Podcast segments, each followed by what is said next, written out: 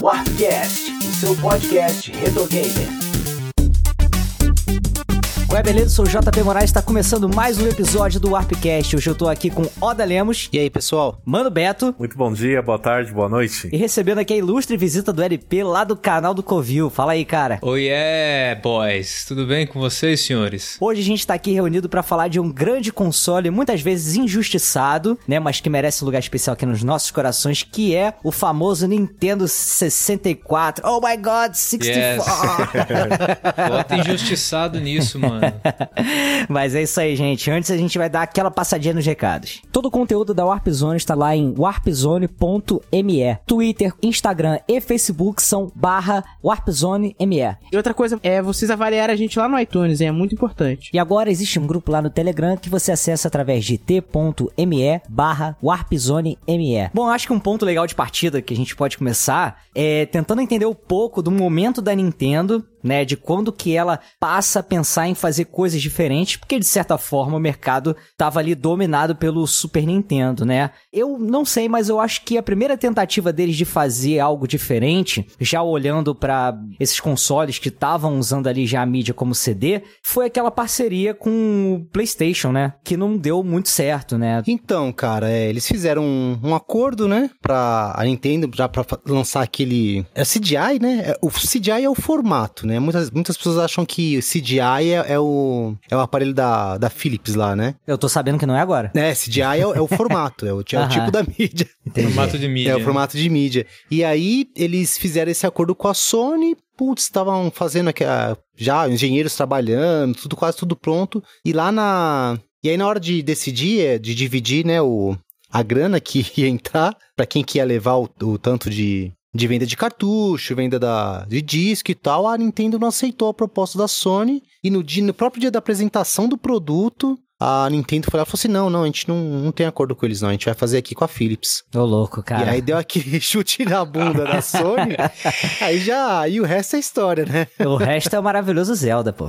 Do CDI, maravilhoso. Mas ele seria mais ou menos um add-on, né? Da mesma forma que tinha o, o Sega CD pro Mega Drive, não é isso? Exato. Esse projeto exatamente. com o PlayStation, né? E aí a Sony resolveu colocar pra frente o projeto do console próprio, usando toda aquela tecnologia ali de pesquisa, desenvolvimento que eles já tinham feito. E aí nasceu lá o PlayStation 1, né? Em 1994, se eu não tiver enganado. É, foram cinco anos depois, cinco anos de, de desenvolvimento, né? Uhum. Da Sony. Eles falaram assim: não, vamos aguardar, não vamos lançar agora, não. Vamos se preparar melhor, dar uma estudada melhor do que dá pra fazer com o hardware. E a gente lança, tipo, pra próxima geração. E foi o que eles fizeram e deu super certo, né? Sim, totalmente, cara. Mas aí, é, tem um ponto interessante da história que eu acho que o Don... eu não tenho certeza, tá, gente? Vocês me corrigem se eu estiver enganado. Mas o Donkey Kong Country e todo aquele lance dos gráficos pré-renderizados, usando é, aqueles computadores lá da Silicon e tudo mais, chamou muita atenção da Nintendo para de repente firmar uma parceria com eles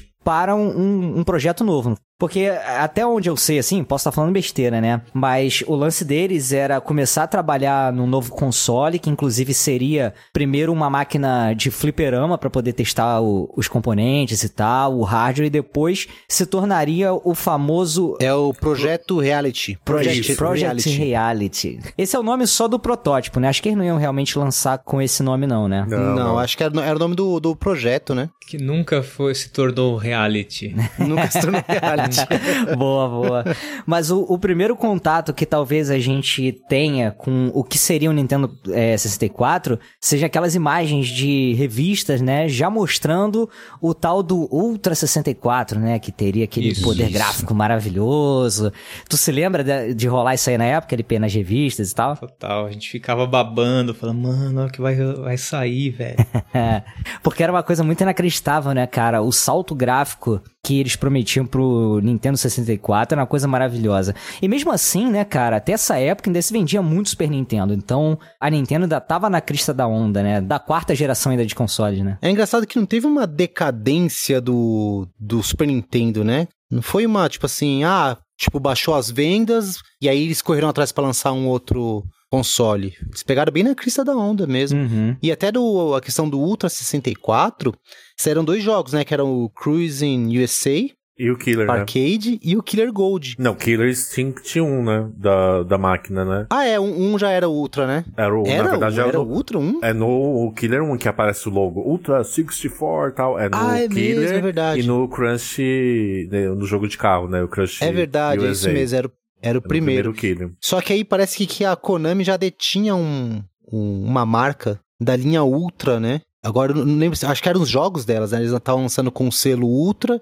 e aí deu meio que um probleminha e a Nintendo não pôde lançar o console com esse nome. Aham. E aí eles optaram por mudar o nome dele no mundo inteiro, né? Não aconteceu como o Mega Drive que ganhou o nome de Genesis, né, nos Estados Unidos, por conta também de, de questão legal com, com nome e tal. E pra eles era muito melhor ter uma marca mundial, né? Então acabou ficando Nintendo 64 mesmo. Mas é interessante que nos códigos ainda de cartucho, de produtos, ainda tem lá N, o S e a numeração, né? Que é Nintendo Ultra 64. É. É, eu acho que os projetos da Nintendo, pelo menos com o GameCube foi a mesma coisa, com o Dolphin, né? Sim. É, Tinha um Dolphin, codename, verdade. assim. um- Mano Beto, cara, você jogou, você teve o, o Nintendo 64 na época? Tive e foi um videogame que eu consegui comprar rápido em termos econômicos no qual a gente vivia.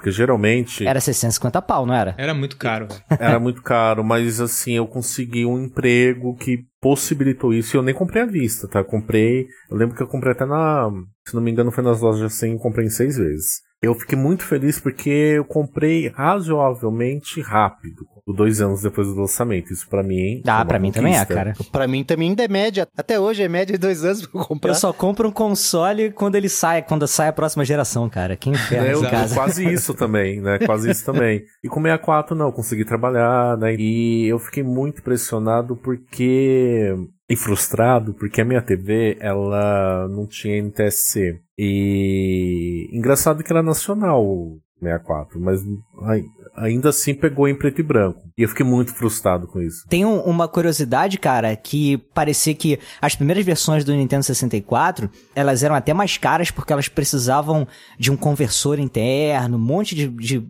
coisinha pra poder funcionar aqui nas televisões nacionais e depois, quando começou a ser produzido na Zona Franca e tal, até barateou, tanto por estar sendo produzido aqui, quanto por ele já ser um console adaptado e não precisar dessas peças a mais, né? Então provavelmente tu pegou uma primeira versão aí, talvez até sem adaptador, né? Pode ser, mas aí eu acabei levando pra uma assistência, assim, de locadoras na época, né? Locadoras de videogames que tinham assistência e acabei codificando pra, pra ficar pau, né? M. E foi Mario 64, óbvio, que é o primeiro jogo que eu joguei. E foi o jogo que fez eu comprar. Porque eu não. Eu gostava muito de Super Nintendo, mas eu não imaginava ter um 64. Eu falei, ah, acho que eu não vou ter mais videogames. Não sei porque eu tinha esse pensamento naquela época. E ao ver o Super Mario 64, eu vi justamente a parte que o Mario pega o rabo do Koopa, do Copa, e Ah. gira. Eu achei aquilo, assim, de outro mundo. Eu falei, eu preciso comprar isso. Nem que eu tenha que guardar 25 centavos. Quase foi isso, mas aí eu, eu consegui comprar e foi bem legal. Foi bem Queria legal. pegar no rabo do copo. de E qualquer jeito. jogar e arremessar Era isso que eu longe. queria. O LP, tu teve na época também o o 64, cara? Não tive, cara. Eu era um garoto latino-americano, né? Cara? Nós éramos. Não, mas eu ia na casa do, do Kiko, né? Eu com meu sanduíche tem, né? de presunto. Eu chegava na casa do Kiko e jogava, cara. Aham. Eu cheguei, eu cheguei a jogar. Acho que era só o Mario que eu joguei. Uhum. De fato, eu, meu, o Kiko não era tão. O meu, meu Kiko lá, meu amiguinho, não era tão, tão rico assim, Tão a ponto Kiko de ter assim, mais. É, tinha a bola, a bola quadrada, tinha o Mario e, e só, cara. Eu acho que ele comprou outros jogos depois, mas daí eu já não tinha mais contato com ele, meu saudoso amigo. Mas eu ia lá na casa dele jogar, cara. Uhum. Eu só tive até o Super Nintendo mesmo, nessa época. Eu- comprei meu Super Nintendo em 94, cara. E é, meu amigo comprou, acho que no lançamento o 64. Ele era meio riquinho. Bem mesmo. Kiko mesmo. Exato. Eu também não tive, mas aqui em casa eu tinha sorte de ter uma, uma locadora aqui na época que já tinha o 64 e tal. Então a galera jogava muito. A gente vai aprofundar um pouco mais nos jogos, mas a galera jogava muito GoldenEye, o Banjo-Kazooie e tal. E o dono dessa locadora, ele era amigo do meu tio. Então, tipo, quando dava o sábado assim de noite, que a locadora não ia abrir domingo, ele deixava meu tio alugar e levar lá pra casa, sacou? É o console inteiro pra devolver só na segunda. Caraca, aí eram os melhores domingos da minha vida, cara. porque Pô, aí Que que legal, pra jogar Imagino, legal. Cara, que demais. O Oda teve o 64, não teve, Oda? Tive, pus, minha experiência foi bem parecida com a do Mano Beto. Eu olhei, eu fiquei acompanhando nas revistas, né? E aí quando eu vi num shopping aqui próximo, a- aqui na Zona Norte, no shopping dele, na, de São Paulo, uma, uma loja de games exposto. Eu até, até contei isso num, num outro episódio nosso. Tava lá o 64 e rodando o Mario. Eu falei, caramba, mano, não acredito. Era a primeira vez que eu via pessoalmente, assim, né? Só acompanhava a Aham. revista. Cara, quando eu vi rodando lá, foi a mesma coisa, porque fica aquela demo do 64 rodando, né? Do o Mario, quando você não joga, ele fica rodando lá justamente essa parte do Bowser, né? Uhum. E justamente pegando, rodando ele, jogando ele em cima da bomba, eu falei, caramba, eu preciso ter esse videogame, cara. e aí foi a mesma coisa, mano, juntando migalhas e aí eu consegui comprar. E eu tive a sorte, né, de, de ter uma locadora perto de casa também. Era uma locadora muito boa, muito boa. Então tinha vários títulos do 64. Vários assim, né? Na época, poucos, né? Porque a, a própria biblioteca do 64 era pequena. Só que todo jogo que saía, eles adicionavam na locadora. Entendi. Então eu joguei muito jogo do 64, cara. Pô, que da hora. Tem- existiram alguns que eu não gostaria de ter jogado. Mas mesmo assim eu joguei. É. Mas o, o Nintendo 64 ele chegou aqui no Brasil em 97, né? E aí, na época ainda era pela Playtronic, né? Que eu não sei se nessa época a estrela ainda tava na- no lance, né? Porque era uma. Era meio que dividido, né? Metade da estrela, metade da Gradiente, pra poder criar essa empresa Playtronic pra importar produtos da, da Nintendo, né? Só que aí, em dado momento, a Gradiente comprou a parte da estrela e ficou administrando isso sozinho. Eu não sei dizer se nessa época tava só a Gradiente. Não, o começo do 64 não. Eu lembro até tava? do comercial do clássico comercial brasileiro do Legend of Zelda, é, o Ocarina of Time. E o manual de instrução ainda vinha Playtronic, os primeiros. O meu mesmo tinha. Né? Eu, se eu não me engano, no final de 97 para 98, Kaique já não tem mais essa Joy Venture, ela se encerrou, aí ficou só com a Gradiente. Entendi. Tanto que eu acho que no label atrás, né, quando a Gradiente ela compra a parte da estrela, ela elimina o nome Playtronic e ela passa a adotar a Gradiente mesmo, né? Eu acho que tem label com Gradiente, não tem? No, no Sim, 64? tem, tem, tem. Futuramente tem. Mas no primeiro não, os primeiros realmente era- ainda era Playtronic, né? E o controle, gente? Quando vocês olharam ele pela primeira vez, que impressão que vocês tiveram? Nossa, eu achei que não era daquela forma que tinha que se jogar, não, cara. Peguei na mão e falei, ué, como que eu seguro isso aqui, né? Aham. Mas com o tempo, né, você vai se adaptando. Muita gente mete o pau no controle do 64. Cara, eu gosto do controle, cara. Acho assim, você não. Pra, pros dias de hoje, não dá pra você jogar os jogos que a gente tem. É. Porque ele carece de outro analógico, etc. Mas pros jogos do 64 lá na época, pra mim era perfeito, cara. Eu acho que o, o, o chato, né? Não vou nem dizer problema, porque os jogos eram feitos pensando assim. Mas o chato é que. Não dá pra você usar o analógico, o D-pad, né? É um ou outro, né? Cada jogo vai pedir que você segure o controle de uma forma, não é isso? É, menos Turok, né? Porque o Turok usa Turok. tudo, cara. Porque o Turok você usa os dois analógicos, o analógico e o digital. Nossa, mas é pra funções diferentes ou movimentação? Não, movimentação. Ah, mas aí de qualquer forma você escolhe, né? Não, pô, você tem que usar os dois. Ué, como é que você usa os dois, cara? Você só tem duas mãos. Então, pô, só que aí você jogava, se eu não me engano, com o Z e com o L. Caraca, que louco, cara.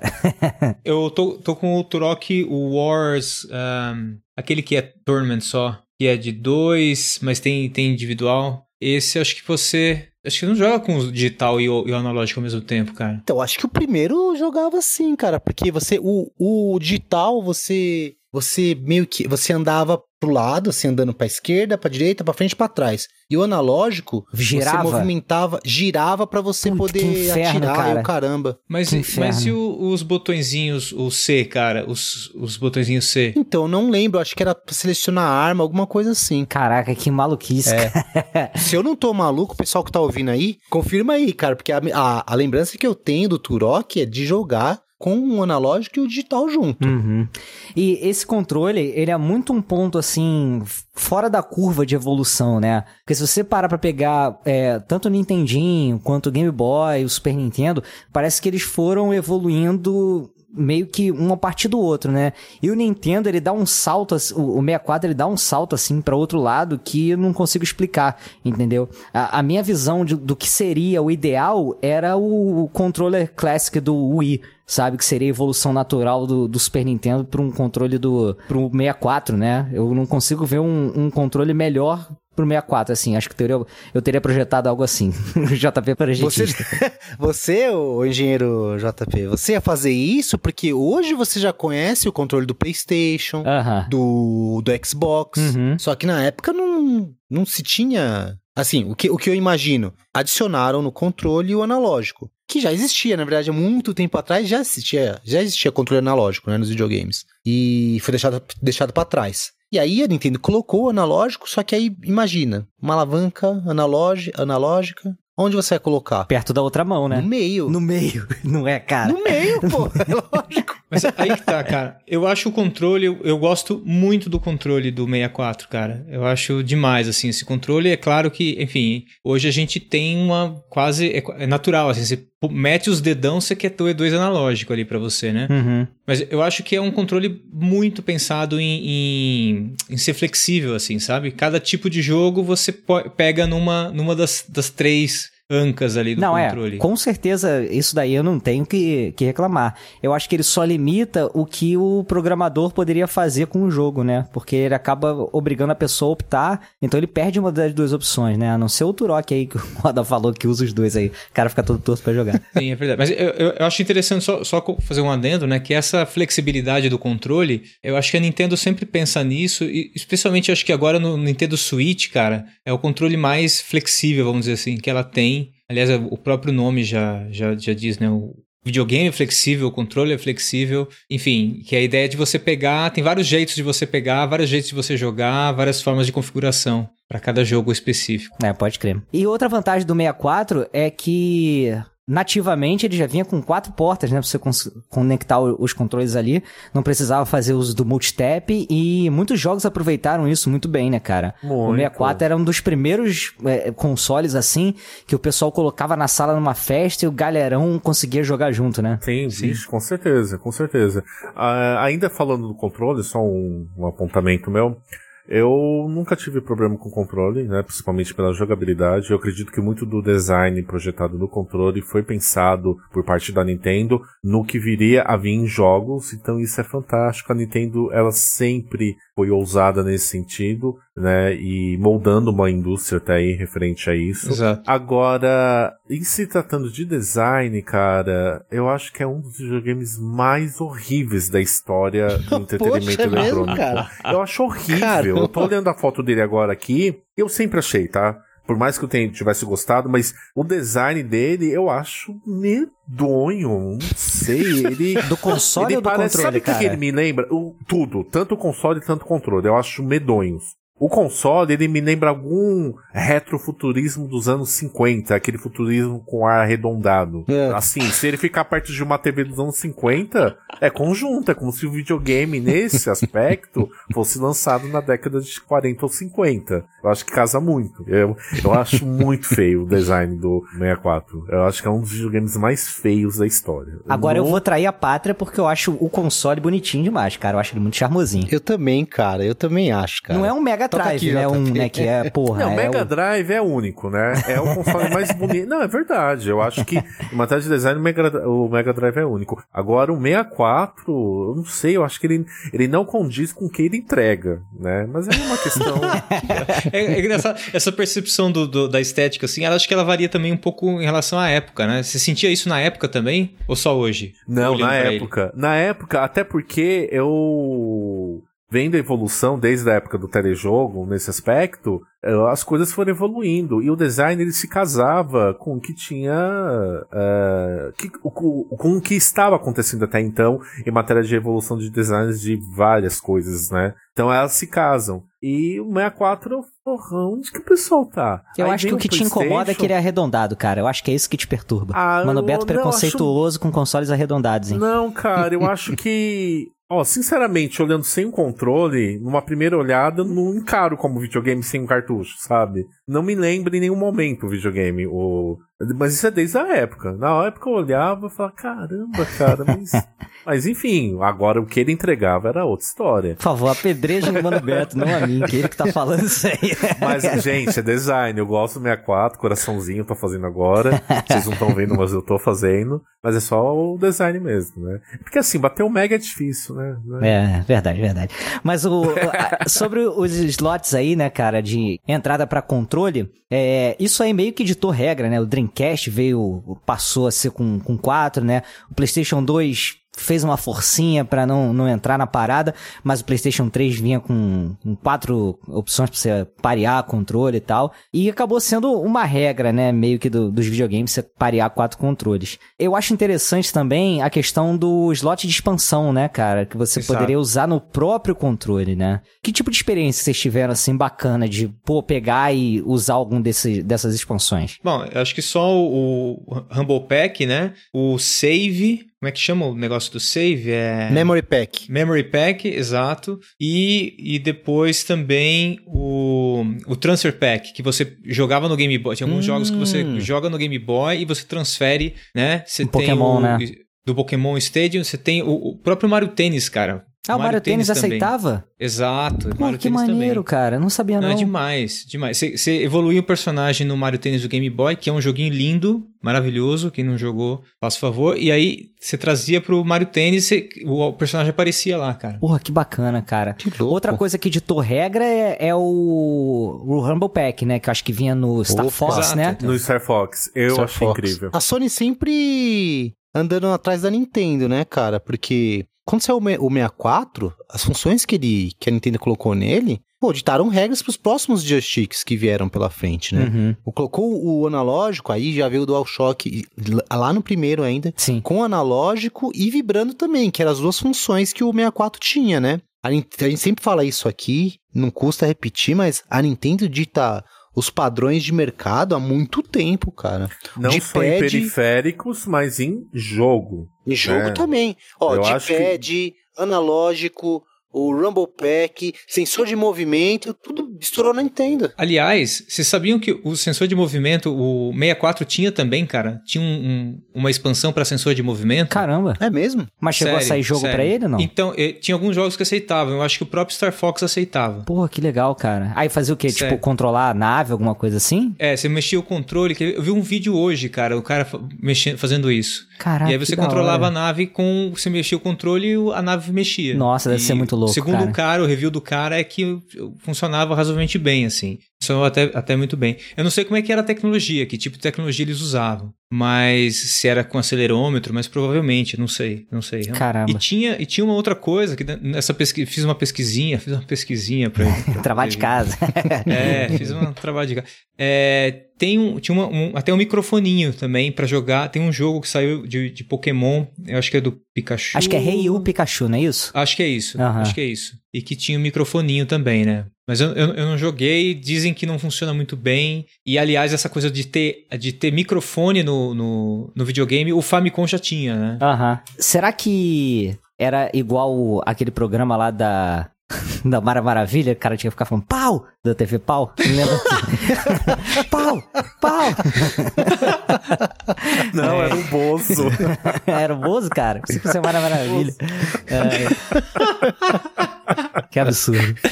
É. Não, cara, mas o controle do 64 é, é- foi realmente muito revolucionário, né, cara? Apesar do pessoal malhar e tal. Agora, tem uma coisa que é indiscutível, hein, gente? A durabilidade do, do analógico dele, hein? Puta, cara. Isso aí mata, dó, hein? né, meu? Isso aí mata. Você viu que a Nintendo levou um processo O por causa quê? desse? Por ca- Oh, por causa do, do analógico? Caraca, teve que fazer recall das paradas? Não, então, mas não foi por, por causa da qualidade, né, do, do, do analógico, mas sim porque no Mario Party tinha alguns minigames que você tinha que mexer Ah, enlouquecidamente, lembra? Isso. Sim, E a sim, galera colocava a palma da mão ali em Isso. cima e começava a com esfregar. uma machucada. E a mão ficava toda destruída, sangrando, Que isso, com cara? bolha. Aí a Nintendo inventou uma luva pra você jogar o Mario com uma luva. É. Eles falaram assim: não, se vocês quiserem, quem quiser a luva, é só pedir que a gente envia de graça. Mas não adiantou. A, Olha a, Nintendo- saída, velho. É, a Nintendo perdeu, cara, a causa. Que louco, cara. Eu sei que se você fosse falar que Loucura, né? estragava o, o controle, mas não estragava a mão da pessoa, né? Seu Estragava a mão.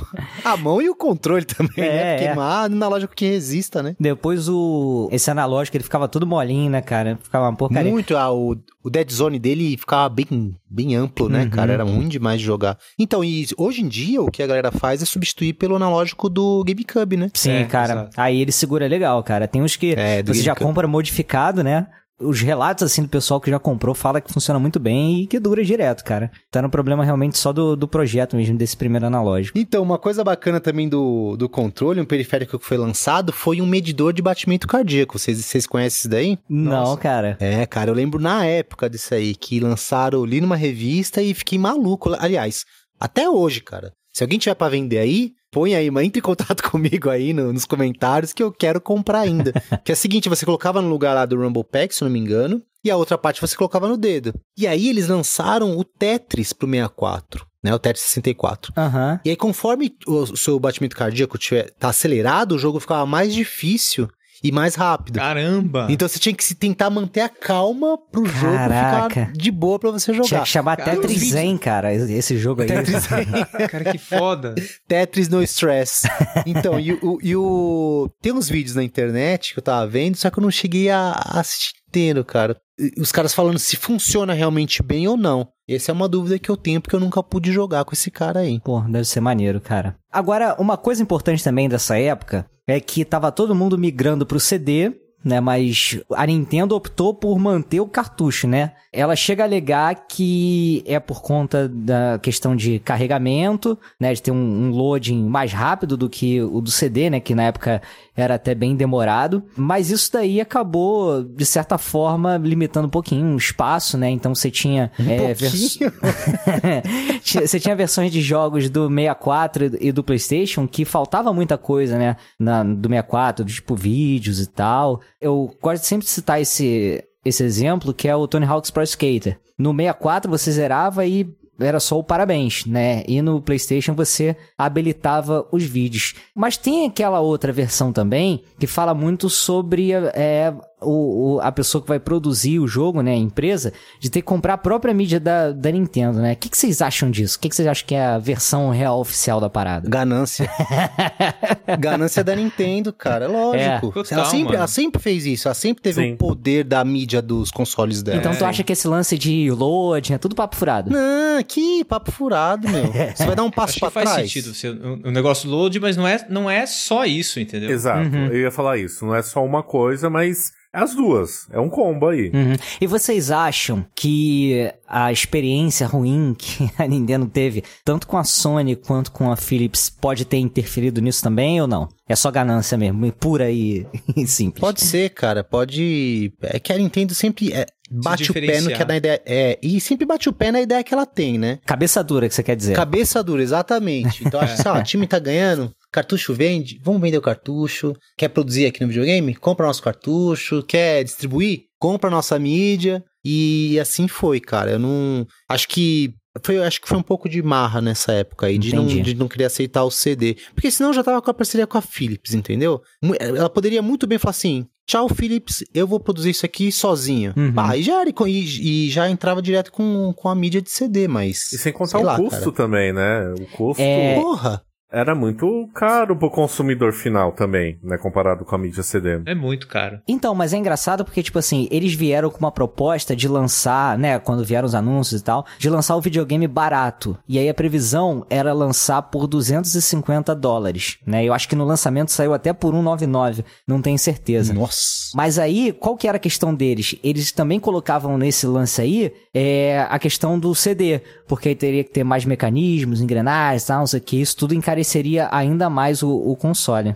Então, não sei se é verdade, cara. Mas pode ser mais uma desculpa aí pra eles terem que manter o, o cartucho mesmo que tinha que É, comprar. cara, mas aí, mas é aquela história, mano. Você vai encarecer os cartuchos ou o console, É. entendeu? O cara já tem na mão com um bundle ali, né? Depois ele se vira pra pegar os próximos jogos, né? É aquela história, você vende uma impressora super barata, mas o cartucho é uma bala. O É. jogo tá aí pra.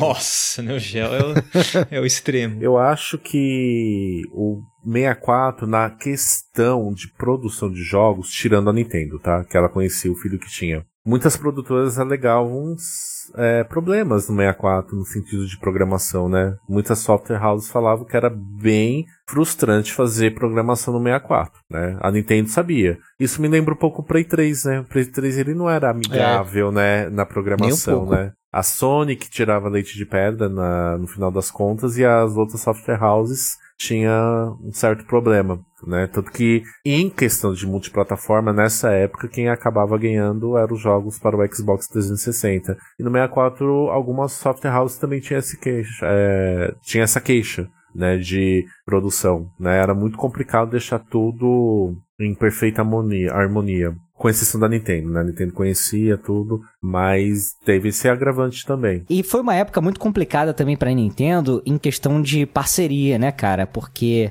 ela tinha muita exclusividade na época dos 16 bits, né? Depois o pessoal foi se abrindo mais. A Capcom só fazia pra eles, né? A Square é, na época também, né? A Square Soft na época nem era Square Enix. É, e depois quando começou a sair o PlayStation, por exemplo, Final Fantasy migrou pra Sony, né? Então acredito que ela tenha perdido demais, né, cara, com esse lance. Sim, Época sim, da com Namco também, né? Os caras da Namco chegaram lá, o pessoal da Square falou, meu, pode ir lá pra Sony que os caras são foda, vai ser melhor, a mídia é mais barata. Os caras fizeram a cabeça deles também. Uhum. A Capcom também, né? Que por tantas vezes privilegiou o Super Nintendo. Tanto que o primeiro console doméstico a ter uma versão de Street Fighter, que era o arcade do momento, foi o Super Nintendo. E foi Verdade. um, um dos jogos mais vendidos do Super Nintendo até então. Um pouco mais de 5 milhões de cópias. É, não tenho o número exato agora, mas vendeu muito bem. Mas acho que isso tem um ponto positivo, JP, referente à própria Nintendo. Você tirar o máximo da sua capacidade intelectual de design criativa na produção dos jogos, né? Sim, Porque mas se você um fica com uma biblioteca perdeu- limitada, né? Sim, mas uma biblioteca limitada que, como já falamos até no começo do cast, gerou escola. Então eu acho que pode não ter sido o console de maior sucesso da Nintendo. Pode não, não foi. Comparado com outros acontecimentos da empresa. Vamos descartar o Virtual Boy, tá? Aquilo lá não conta, né? Pelo amor de Deus. Vamos, a gente tira isso. Então, eu acho que não é o melhor videogame da Nintendo, porém foi o mais revolucionário, cara. É o mais revolucionário, É o mais que revolucionário. ditou regra não só na forma de jogar, mas na concepção de level design. Sim, de jogos Mario 3D principalmente. 64 Mario é um 64 é um absurdo. É, É. um absurdo de jogo que você, tirando questão gráfica, claro, né? Porque isso não tem como. É uma consequência evolutiva do hardware. Mas o level design daquele jogo, meu amigo, não deve nada pra nenhum jogo 3D hoje. Porque ele é referência. Referência. A galerinha que é fã de Dark Souls, né, da série Souls, tudo. Queridos, agradeça a Zelda. Foi Zelda que estabeleceu o conceito de marcação de algum objeto na tela, de inimigo, entendeu? É verdade. É verdade. Então, é um console que tem um papel fundamental histórico. Pode não ter sido o grande chamariz da Nintendo, até porque a gente vem de um grande sucesso da Nintendo anteriormente, que foi o Super Nintendo. Mas é um console histórico por conta disso. Por mais que eu tende a favorecer a SEGA, né? Longe de mim ser ceguista, né? Imagina. É, mas é admirável e louvável o level design em todos os aspectos, né? Não só em questão de periféricos, mas de jogabilidade, de jogo da Nintendo. O próprio exemplo do jogo do ano, Sekiro, é influências de Zelda. Se Zelda não tivesse, ou Ocarina of Time não tivesse existido, será que teríamos um Sekiro? Será que teríamos uma série Soul? Se não tivéssemos o Mario 64, a gente teria esta é, característica de jogos de plataforma 3D? Aliás. Eu vou além, cara. Desculpa, fala, fala aí. Eu vou além. Se não tivesse existido o Sonic 3D Blast do Mega Drive, não existia o Mario 64, por exemplo. Ah, vai começar. não fala LP, desculpa, cara. Eu te interromper pra falar merda. Amigo, assim não dá pra te defender. Por mais que a gente é do mesmo time, não, não dá, cara. Aí, não, aí você fode a amizade, JP. Aí, fala aí LP que você ia falar, cara. Desculpa. Não, eu ia fazer uma pergunta pra vocês, assim. é, ti- tirando todos os Marios é, consequentes, assim, que outro jogo tem uma, uma jogabilidade parecida com o Mario 64 que sabe que fez esco- tem, tem vários que tem alguma coisa que, que pega ali um Banjo Kazooie mesmo do próprio mas é, Cara, qu- quais outros? Porque, é, assim, cara, eu acho absolutamente impressionante aquela quantidade de movimentos do Mario. Aquela coisa de você, ah, vou, tem o terceiro, tem um pulo, dois segundo pulo é mais alto, o terceiro pulo. Tem o wall jumping. Tem, Putz, você é mesmo. pula, dá um chute, você pula, escorrega, você pula se vai pra frente. Tem o crouch, a questão de você é, apertar crouch, daí o pulo, ele dá um pulo pra trás, um, dá um, uma- um mortal e mais alto. Quer dizer, todas essas diferenciações que influenciam definitivamente na forma como você como escala a plataforma e tudo mais, essa complexidade absurda de movimentos e de como cada uma dessas essas coisas é, é utilizada, é, faz sentido dentro de uma determinada fase, numa determinada especificidade. Tá aí o, também os, os speedrunners para provar. Cara, que outro jogo, fora os, os Marios consequentes, é assim? É uma pergunta mesmo. Eu não, eu não, não sei se eu já joguei algum outro jogo que não seja Mario, né? Quer dizer, o, o Mario Odyssey, ele pega esses aí e evolui ainda mais esses movimentos. É um absurdo também. Cara, eu não consigo ver outro jogo que tenha assim e, e que tenha introduzido tantos elementos de gameplay quanto o Mario 64 e que não é só pra causar, que não é só pra, né, encher os olhos e É. aquilo ali é realmente mecânica necessária pro jogo que você aprende e você fala assim, hum, tem que fazer assim que vai funcionar. E você vai lá, pula pra trás e pô, dá super certo, sabe? Eu não consigo ver, cara. Eu acho que até nesse ponto ele é revolucionário. Os Marios agora, né, falando assim como um todo, desde o nascimento do Mario, ele vem pra realmente fazer isso, né, cara? Mostrar como é que você dá um passo adiante, né, Exato. no, no jogo de plataforma, entendeu? E Mario nunca deixa de ser diferente. Cada um que vem mostra o que você pode fazer a mais, né, cara? Então é, é E fenomenal. o que o LP falou do, da questão de movimentos, né? Que realmente são muitos movimentos que o Mario tem no Super Mario 64. E aí veio uma coisa em mente agora, que foi até além da escola de jogos de plataforma. A questão dos movimentos também serviu de influência para muitos jogos e até de uma geração um pouco posterior. Eu vou pegar um exemplo, vocês podem até se assustarem, mas com o que o LP falou, é, me veio o primeiro Ninja Gaiden do Xbox One. O primeiro Ai. Xbox One. Por causa da questão de assustei, cara. movimentos. O Mario até tem pula na parede e eu acredito, né, com, com isso que o EDP falou, é bem provável que houve uma inspiração no Mario para introduzir essas, esses vários movimentos acrobáticos. Aham. Porque eu vou falar pra você, será que o Ryu Hayabusa em 3D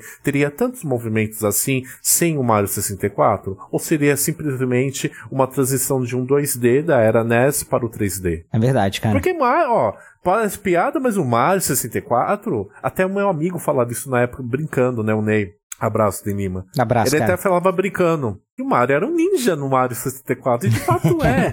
É. Por conta dos movimentos, ele é um ninja. E isso foi aplicado no Rio Hayabusa no primeiro Ninja Gaiden, que é ótimo, por sinal. Apesar de dificílimo, é ótimo o primeiro Ninja Gaiden. Eu gosto bastante. Né? Então, isso é uma prova de que é um level design muito à frente do tempo. Só queria colocar uma, uma última coisa em relação a isso, que é o seguinte, que é um, até um pensamento que me veio assim, falei, cara, que vem antes? O ovo ou a galinha? Quer dizer, o controle do próximo ah, do próximo console da Nintendo ou o Mario? Sabe, tipo, o- parece que o jogo é feito pro controle ou o controle é feito pro jogo, sabe? Exato. Cara, exato. ele usar, por exemplo, quando ele põe, implementa o analógico e beleza, e daí a jogabilidade do analógico tá ali, cara, no Mario tendo que passar pianinho do lado da, da, da, planta florzinha, né? carnívora, É, é, o- a forma como você, enfim, movimenta o personagem mais rápido ou mais devagar em várias outras é, coisas, quando você está escorregando, ou quando você quer correr, ou quando não sei o que, quer dizer, tá ali absolutamente justificado aquela porra daquela, daquele analógico ali no meio daquele controle. é demais, cara. E, e é isso, cara. Acho que todos os outros jogos, depois quando teve do, do GameCube também, que tem o analógico, o gatilho analógico, né? Putz, é o Sunshine. Do Sunshine, exato. Quer dizer, você movimenta. Se você aperta um pouquinho, sai um pouquinho de jato d'água. Se você aperta até o fim, sai mais jato d'água. Então, é aquela história assim: o que vem primeiro, o controle do, do, do próximo console ou o Mario? E eu acho que uma coisa é meio que feita pro outro, assim. E meio que a gente já tá falando um pouquinho dos jogos, né, cara? Então vamos entrar nesse assunto mesmo. A gente já rasgou cedo aqui pra caramba pro, pro Mario 64, né? Mas um outro grande jogo que carrega, junto com o Mario, o, o Nintendo 64, carrega, parece que é sozinho, né? Esquece que eu falei. Mas que também é um ótimo jogo, é o Ocarina of Time, né, cara? Editou Puta, muita demais, regra. cara. E a coisa que mais me chama atenção e que o jogo não funcionaria sem, sem essa mecânica é de dar o lock no inimigo, sabe qual é? De prender a mira nele, Sim. cara. Uhum, sim, Isso é fantástico, cara. Não, é que eu tinha comentado, né? Tipo, a escola pra, pra escola Dark Souls, que faz muito sucesso hoje, enfim. A questão de ação dos jogos, né? De, do, de combate, né? Onde tem um combate, se deve à Ocarina, cara. Eu não sei vocês, o meu primeiro contato com a Ocarina foi em locadora. Eu vi na locadora aquela introduçãozinha com o Link andando na Epona. Aquilo lá não me chamou muita atenção até então. Eu falei, nossa, mas é muito calmo, né? Ele me passava. não era ruim, mas me passava tanta calma que eu não conseguia. Era trilha, trilha. Eu não sei se era a trilha, mas me passava uma calma que eu não conseguia. Poxa, mas será que é um jogo bom? Porque é muito calmo. E ainda tinha, naquele, naquele tempo, eu tinha aquela visão de jogo ser frenético. Aí eu vou jogar, aí eu mudo totalmente meu conceito. Eu falo, nossa, mas. Né, tem que ser. Tem que ser Miyamoto pra fazer uma coisa dessa. Mano, Beto, você tá ligado que era pro Mario ter cavalo, né? E era Sabia pro Link dessa? ser. E era pro Sério? Ocarina É. of Time ser em primeira pessoa. Ah, tá. É. Pra você só falar. E era pro Link ter um Yoshi de montaria. só que me faltava. não, mas é verdade, era pro Ocarina ser em primeira pessoa. Caraca. Só que aí o Giro Miyamoto falou, quando ele viu o modelo 3D, pô, gente, olha, olha esse link em 3D, vocês vocês não querem deixar em primeira pessoa? Não, a gente tem que ver, os jogadores têm que ver o link. Eu acho ótimo. Eu acho que nada contra quem gosta de jogos em primeira pessoa, mas eu acho muito engraçado as pessoas sentirem mais imersão no jogo em primeira pessoa do que numa câmera que não seja em primeira pessoa. Eu não sinto. Eu também tô, eu também tô com, com você, mano, Beto. Eu, Eu, tô- prefiro muito sinto. mais. Eu preciso ver o personagem pra eu ter imersão. The Last of Us, se fosse em primeira pessoa, eu ia cagar. Eu falei, ah, que merda. Agora, você vê a Ellie, vê o Joe, é, é outra coisa, cara. Eu acho que é muito do tipo assim, você ter empatia pelo, pelo personagem, entendeu? Você sentir Uhum. a dor e olhar ele tomando aquela pancada. Porque quando você tá em primeira Exatamente. pessoa. O cinema funciona assim, né, cara? É. O cinema funciona assim. Você se coloca na, na, na pele do, do herói ali e Uhum. tal. Você não tá. Mas o cinema você é está vendo o primeira pessoa. Né? Exato, você, não, então, tá, exato. você não tá vendo em primeira pessoa, né? Uhum. A não ser o Bruxa de Blair, você não tá vendo. em- É verdade. e assim, é, tem um exemplo assim que é um pouco bobo, mas eu acho que também ilustra isso, que é da presença daquele personagem principal marcante, né? Porque por mais que a gente fale em Doom e tal, né, que tem o, o, o Doom Guy lá e tal, a gente não tem tanto apreço por ele, né, cara? A gente não fica vendo Exato. ele o tempo todo. E quando você vê um personagem como o Link, você não quer estar nos olhos do Link, você quer ver ele ali na tela. Então, por exemplo, tem jogos como o Star Wars Battlefront, desde o- o- os, as primeiros, quando você joga com um soldado qualquer, você tá olhando em primeira pessoa. Mas quando você pega um dos heróis, obrigatoriamente a câmera passa pra terceira pessoa, que é pra você ver você tá jogando com aquele herói, entendeu? É a minha queixa com Metroid Prime. Eu acho um jogo muito incrível. Eu acho que a transição para essa proposta de jogo, né, de exploração em 2D para em primeira para uma, um jogo Em em primeira FPS, pessoa, é. em FPS, casou muito bem pra série Metroid. Não vou mentir. Também acho. Mas, cara, porra, eu, eu gostava de ver a Samus, era com a armadura, aquela coisa meia alien, oitavo passageiro, e aí você não vê mais, cara. Eu fico muito frustrado, cara. Então eu acho que foi muito certeiro, nos 45 do segundo tempo, o Zelda ter abolido isso, né? Com certeza. Eu tenho só que fazer um adendo aí, cara. É porque na, na época eu não, eu não joguei o Ocarina of Time na época. Eu via Uhum. eh, o pessoal jogando e tal na locadora, mas eu, não, eu mesmo não joguei. Eu fui jogar só depois. E eu achei que o jogo não envelheceu muito bem, assim. E aí todo mundo que, que cur- curte muito, assim, quer me matar quando eu falo. Mas, assim, eu reconheço que é um jogo absolutamente maravilhoso pela, da história, é um jogo que influenciou muito, mas eu não sei se envelheceu bem nesse sentido. Mas, enfim, Acho que a versão do 3DS tá ótima, cara. Ela resolve esses problemas que o tempo causou, digamos algumas assim. coisas de jogabilidade também. Que tem, tem aquela, aquela porra daquele templo da água que você tem que ficar trocando de bota o tempo inteiro. É da água, Pra né? subir, pra descer, pra subir. É o que eu falo, meu amigo, se você passou o tempo da água, você só não fecha esse jogo porque não quer. Não, mas é, você Ou passou porque não tempo... tem a revista pra saber que você tem que atirar uma flecha no sol, No sol. lá no Lake Hillia pra é ganhar a flecha de fogo. Então, é é- essa- essas coisas também, cara, essas coisas são muito foda, velho. E, tipo, eu ficava assim na frente do videogame, caralho, eu tô perdendo a minha vida inteira aqui na frente dessa merda, eu já sou adulto, caramba, o que que eu vou fazer? Aí, aí, aí, beleza, aí eu ia pros GameFAQ, aí eu ia pra internet e falei, Como assim, mano? Tirar flecha no sol vai tomar. no- Ai, ai. Mas, gente, vamos passar um pouquinho mais, que é pra gente não se prender muito nos títulos, senão a gente não consegue trazer os bons títulos que tiveram no 64, né, cara? Dar uma passadinha Verdade. aqui rápida. Cara, vou puxar aqui um outro que fez muita, muita briga acontecer em locadora, que, mas que era muito divertido, que era o GoldenEye, cara, 007.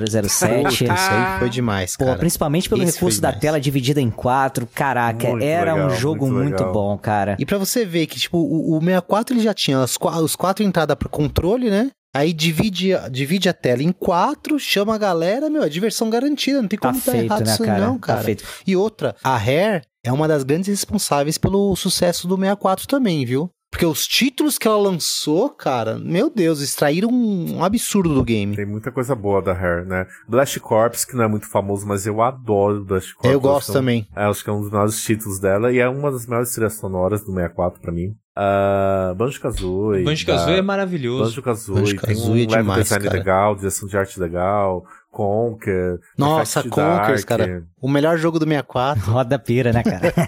ah, eu piro nesse jogo, cara. É demais, cara. o próprio Mario Kart também, né, cara? Usava Ia muito bem o recurso de Kart. quatro. Eu ia falar dele agora, Pô, cara. cara. seja pelo modo da corrida, né, cara? Quatro pessoas ali é muito maneiro. É muito Ou divertido. pelo modo Battle, né, cara? Também com quatro pessoas. Sim, Pô, cara, é bom das demais, cara. bexiga, né, cara? É muito Porra. legal, muito legal. Ou bexiga também, né, cara? Principalmente aquela fase que É, a você cai na, na, na lava ali no meio, né, cara? Que Sim. inferno. É, que mais, que mais, gente? Ó, Mario Party, o próprio Mario Party. Party. Mario Party, É muito Mario legal. Party nasceu aí. Smash Nasceu nasceu aí. aí, também, né? Smash. Tinha jogado de 4 Smash? Não, né? Tinha, Sim, tinha. sim. O Pokémon Stadium também, que apesar de ser um RPG pra dois, o modo de minigames dele é, era muito. Eu acho que foi até um embrião pro, pro Mario Party, cara, se não tiver enganado. Eu acho que sim. eu né? Mas sim. é- eram várias atividadezinhas também, quatro jogadores, campeonatozinho, era muito gostoso de jogar. Star Fox, que a gente citou. Ah, o Star Fox é maravilhoso. Do- do Maravilhoso. 64. O melhor Star Fox que tem é o do 64, cara. Eu só não acho ele melhor do que o do Super por causa da dificuldade. Eu acho que o do Super é um pouquinho mais desafiador. Né? Eu acho muito fácil o do 64. Ah, não, eu gosto. Mas, eu- ah, não sei. Eu acho que como um todo é bem melhor o do 64, cara. Ah, Assim, não, essa experiência. jogabilidade e tal. É, a experiência que você tem, a própria questão do Rumble Pack te ajudando E ali. tem aquela fase que é igualzinho do Independence Day. É igual, né? Aquele. Uma, meio que um chefe, né? E eles e os seus companheiros falando com você. Isso eu achava demais, cara. Falando que você tinha que atacar, fazendo o quê. Qual Do que era aquela roll. frase? É. Do a barrel roll. Puta, Ah, clássico, vocês sabem cara. dessa parada do Google? Se você digitar Dual Barrel Roll, a tela Sim. roda? Caraca, isso é muito maneiro, A tela né, gira. Sim, é muito bom, né? Muito bom. da hora. Sério? Sério, Sério? sério. Vou fazer agora. Deixa aí. Faz aí, faz aí. Eu adoro contar essas pessoas, cara. Perfect Dark, a gente já falou Perfect também. Dark, a gente não falou, mas é Killer, Tudo bem excelente. que não é uma versão muito boa, mas na falta de jogos de luta É. do 64, Então, que cara, veio pro galho, né? uma coisa que eu queria falar. O controle do 64 pra jogar jogo de luta, eu acho muito bom, cara. Muito bom. Então, Por causa da velho, tem disposição os dos seis botões. botões. ali, cara. Pois Exato. é, cara. Porra, e ninguém Lembra jogava- até o do Mega um jogo Drive. bom, cara. Cara, Mortal Kombat 4, Ó, velho. o Mortal Kombat cara. 4 dele é é bom, cara. É bom. É bom, Cara, é melhor que, que, o ó, do Play. É Pra mim, é o melhor, é, é o do PC e do, do 64, cara. É que Do- assim, né? Verdade seja dito que o Mortal 4 já não é um bom jogo de luta, Eu né? tô falando Por versão natureza- boa. Se o jogo é Ah. bom ou não, é outra parada. É outra É. coisa. Não, entendi. Mas eu não entendi. acho ele péssimo, cara. Não, eu também acho eu não, também também acho, não. também não acho, Cara, É não. bom, é legal, é. É, falando da Capcom, né, cara, é, a, a série X, ela deu continuidade lá no PlayStation, né, no Sega Saturn e tudo mais, é, mas veio aquele que saiu também pro PlayStation Legends, né, só que saiu como Mega Man 64 também, cara. Vocês curtem esse jogo? Nossa, cara, eu não curto nada esse jogo. É. E eu, quando eu, aluguei, eu lembro quando eu aluguei esse jogo, eu fui na experiência de jogar o Mega Man clássico, cara. Aham. Eu nem olhei atrás da capinha. Só encaixei a fita e comecei a jogar. Puta, quando eu vi aquela parada lá, eu fiquei, puta, Ah, o mano. que eu acho que supre isso, que não é bem o Mega Man, mas é aquele jogo da Treasury, a mesma que fez o Gunstar Heroes, eles fizeram um jogo mais ou menos no mesmo molde pro 64, que é com uma menininha de cabelo verde. Mischief. Makers. Isso. Mischief Maker. Puta, é demais esse jogo, cara. Então, é animal, é, cara. Treasury, é da Treasury, então acho que é o que tinha, né, cara? Porque o Mega Eu Man adoro mesmo... esse jogo, cara. Essa época os jogos sofreram muito com aquela ideia de que, ah, temos que transformar o jogo em 3D, em movimentação Exato. 3D. O Castlevania também, que teve pro 64. Mãe mano, do que céu, é bem se ruim. existe, se É, existe fogo, terror fora dos filmes de terror, esse É jogo é a prova. Vocês vão me julgar demais, mas um jogo que investiu no 2Dzão e que eu acho bem maneirinho é o Yoshi's Story, cara, do, do 64 Puta, eu também, gosto cara. também, cara. Não é o Ah, eu melhor. não- Não é o melhor Yoshi, Não, Yoshi, cara, não é. mas. Mas é muito joguei, legal, cara. cara. É legal, cara. Eu adoro. E tem aquela música que não sai da cabeça, né? É, oh. Não, isso é clássica, né? É, muito maneiro. que mais, que mais, gente? Mais uma rodada aí de jogos pra gente lembrar. Putz, cara. Cara, Não, Aquele do, do Conker mil, já, é né? 1080, né? Do snowboarding. É, É legal, Snowboard 1080 é é legal, legal. é muito hora, divertido, cara. Top Gear Rally, acho que é legal. Top Gear Aham. Rally, dos jogos que se tinha, era um dos melhores de corrida mesmo. Ah, a versão do arcade, aquele arcade de luta da Atari, que o arcade era bonito, o Mace de, da Arcade, a versão do 64 Mace é muito boa, Arcade, cara, Não é, é, igual da é. máquina, mas é uma versão muito boa do 64. Acho que é o segundo melhor jogo de 64, é o Mace da Arcade. De Só luta, perde né? pro Conkers. Não, só perde pro Clear Instinct Gold, cara. Eu gosto, eu gosto, pô. É sério. Ah, todo mundo tem Clear, direito. Clear Gold é... bo- a gente tá errado, né?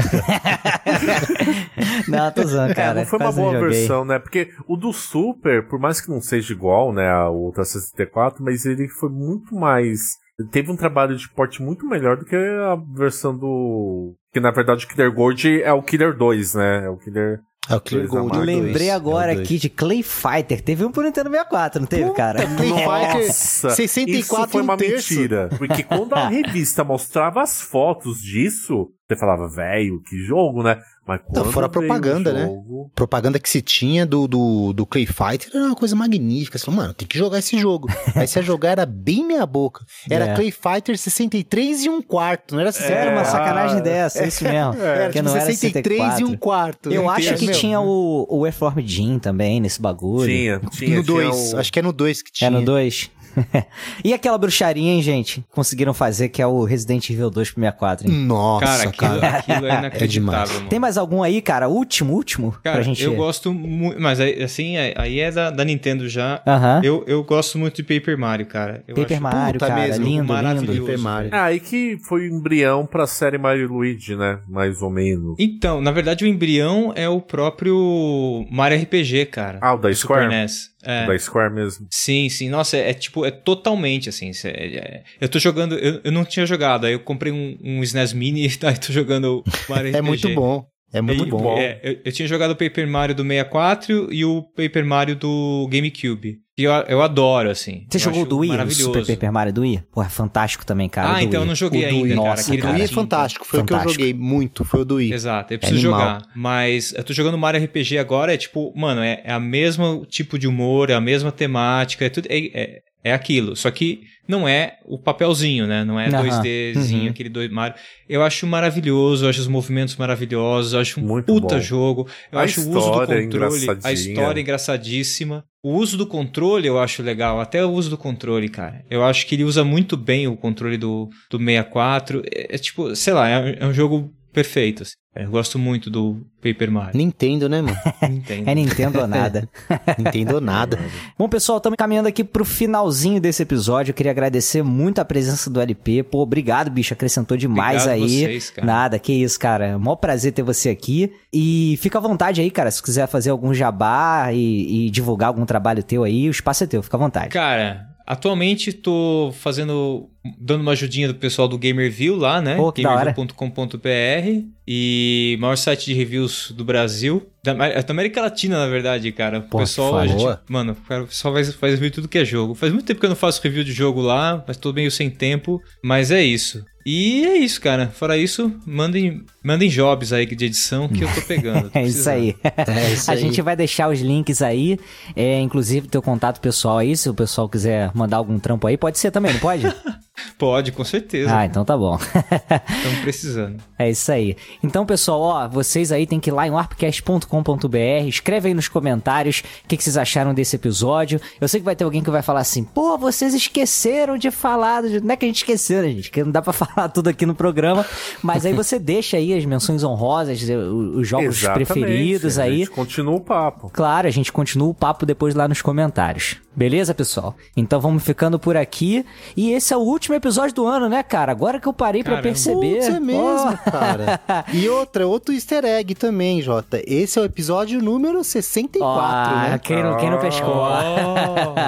Tudo aqui é, é- é programado, rapaz. Nada, nada é por acaso. Então vamos desejar um feliz ano novo, pessoal aí. Isso, isso, né? Desejar um Feliz Natal, um Feliz Ano Novo. Muito obrigado pela companhia. Sem vocês a gente não estaria dando continuidade a essa empreitada do grupo Warp Zone. Começou há um certo tempo e eu acredito que vai continuar por muito mais tempo, mas tudo isso a vocês, né? Então quero agradecer a todos que vão lá comentar no site, desde as pessoas que falaram com, conosco pessoalmente lá da BGS, foi muito bacana isso.